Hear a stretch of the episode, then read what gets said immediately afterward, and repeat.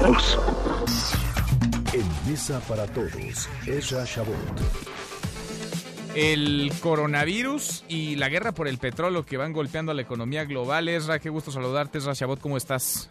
Hola, ¿qué tal Manuel López San Martín? Pues sí, parecería ser que pues la semana pasada, antepasada, hablábamos solamente de un tema de salud porque parecía que estaba relativamente controlado, pues no, obviamente no lo estaba, lo está ahora en China, el señor Xi Jinping llega a Wuhan, bien tapadito de la boca, pero ya prácticamente en lo que llaman la última parte de su proceso de control del coronavirus. Mientras eso sucede, el resto del mundo vuelto loco, sin posibilidad real de contener esta pandemia. Y esto es fundamentalmente porque, pues obviamente tampoco en las distintas partes del planeta se pueden aplicar las medidas en China. En China simplemente daban la orden de que se cerraba y nadie se mueva y precisamente eso sucede y por ello pudieron controlar de alguna forma la difusión del virus. Lo que le pasó a la economía china fue prácticamente un parón, o sea, simplemente al parar todo, absolutamente todo, bueno, pues lo que sucedió es que dejaron de importar petróleo y China, uno de los principales países consumidores de petróleo, provocó que el precio cayera, cayera fuertemente. Y en medio de eso, como alguien decía ayer en la televisión norteamericana, se estaba quemando la casa, Manuel, y alguien llegó y dijo que era momento de echarle petróleo a esa casa. Y llegó Arabia Saudita y en una reunión precisamente sobre el tema de qué hacer con el petróleo ahí con los rusos, pues no llegaron a un acuerdo y Arabia Saudita decidió declarar la guerra, es decir, pues aumento la producción y con ello pongo los precios del petróleo en terreno, en terreno pues prácticamente de cero. Y el día de ayer esto se desploma, hoy ya se eh, produce un determinado eh, una determinada recuperación que de alguna forma habla pues de la necesidad de entrar en negociaciones mayores, pero lo cierto es que estamos prácticamente metiéndonos en un escenario en donde la recesión mundial estaría produciéndose no por factores de orden económico, no por factores de una economía que termina pues de crecer y se mete en los círculos normales del estancamiento, sino porque hoy nos metimos en un problema de salud que, por supuesto, no era previsible, pero tampoco teníamos los instrumentos para entender que ese tipo de enfermedades, que ese tipo de virus, que esas pandemias van a surgir y en un mundo globalizado se van a reproducir y no tenemos a nivel mundial ni siquiera los sistemas de salud, ni de precaución, ni de control para evitarlo. Y nos cae encima y no hay posibilidad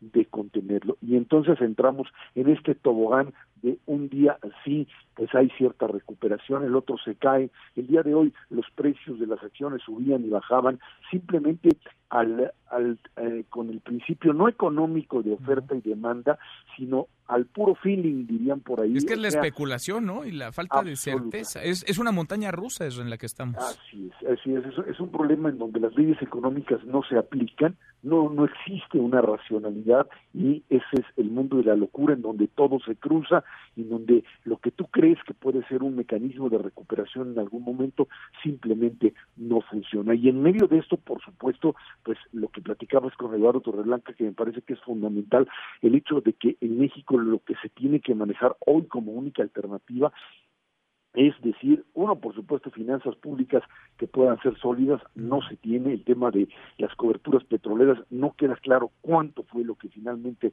se cubrió, de cuánto estamos hablando, y dos, pues lo que ya agencias como Reuters comenzaron a difundir el día de ayer de la gran preocupación en Europa y en los Estados Unidos y Canadá sobre el proyecto petrolero mexicano que si dentro de una semana esto no pues eh, se define en algo que si anteriormente Manuel era imposible de llevar a la práctica con un modelo de cerrazón hoy es verdaderamente suicida. O abres totalmente el sector energético para que ciertas inversiones te funcionen o vas a terminar verdaderamente en la quiebra. Una refinería como la que se trata de construir en Dos Bocas hoy tiene cada vez menos sentido en un ambiente de, pues, lo que te diría yo, de una caída enorme en lo que es no solamente la producción de gasolinas como tales, sino del petróleo y de lo que se prevé para los próximos meses y quizá uno o dos años en lo que esto va a producirse o va, se va a, a, generar como un modelo de recuperación. Nos vamos a ir el primer semestre del año seguramente en esta caída y veremos hasta dónde el calorcito puede pues amainar la tormenta del coronavirus y a partir de ello cómo podemos recuperarnos. Como en todo toda situación, si no tienes salud, si no tienes salud como tal y salud salud física y salud económica, pues aquellos que no la tengan terminarán siendo las víctimas de este coronavirus en lo lo que atañe precisamente a, pues eh, la vida de las personas, pero también a la vida económica de los países terminarán arrasados muchos de ellos por simplemente no tener los instrumentos con los cuales defenderse. Hoy países como Italia están totalmente parados y van a perder una buena parte de lo que es el nivel de vida, porque lo que se está hablando aquí es el nivel de vida de la gente, la gente que se queda sin trabajo, la gente que, a la cual dirían, pues hay, hay, que mantenerles el empleo, pues sí hay que mantenerles el empleo, pero el empresario, ¿cómo le va a mantener el empleo si no vende? Dice, ay, caen los precios de la gasolina, maravilloso, la gente va a tener más dinero que comprar, pero si no tiene empleo, ¿con qué va a comprar? Ese es el ¿Qué panorama? Eh? Sí, sí, es un panorama sí de depresión, que depresión económica y también de la otra, por supuesto, pero que lo que tienen que hacer los liderazgos es salir hoy a demostrar que hay determinado tipo de salidas, porque de lo contrario sí estaremos metidos en un problema todavía mucho mayor y la recuperación será mucho más costosa. Complicadísimo, Esra. Lo vamos platicando contigo. Gracias como siempre. Gracias a ti. Buenas tardes. Muy buenas tardes. Mesa para todos.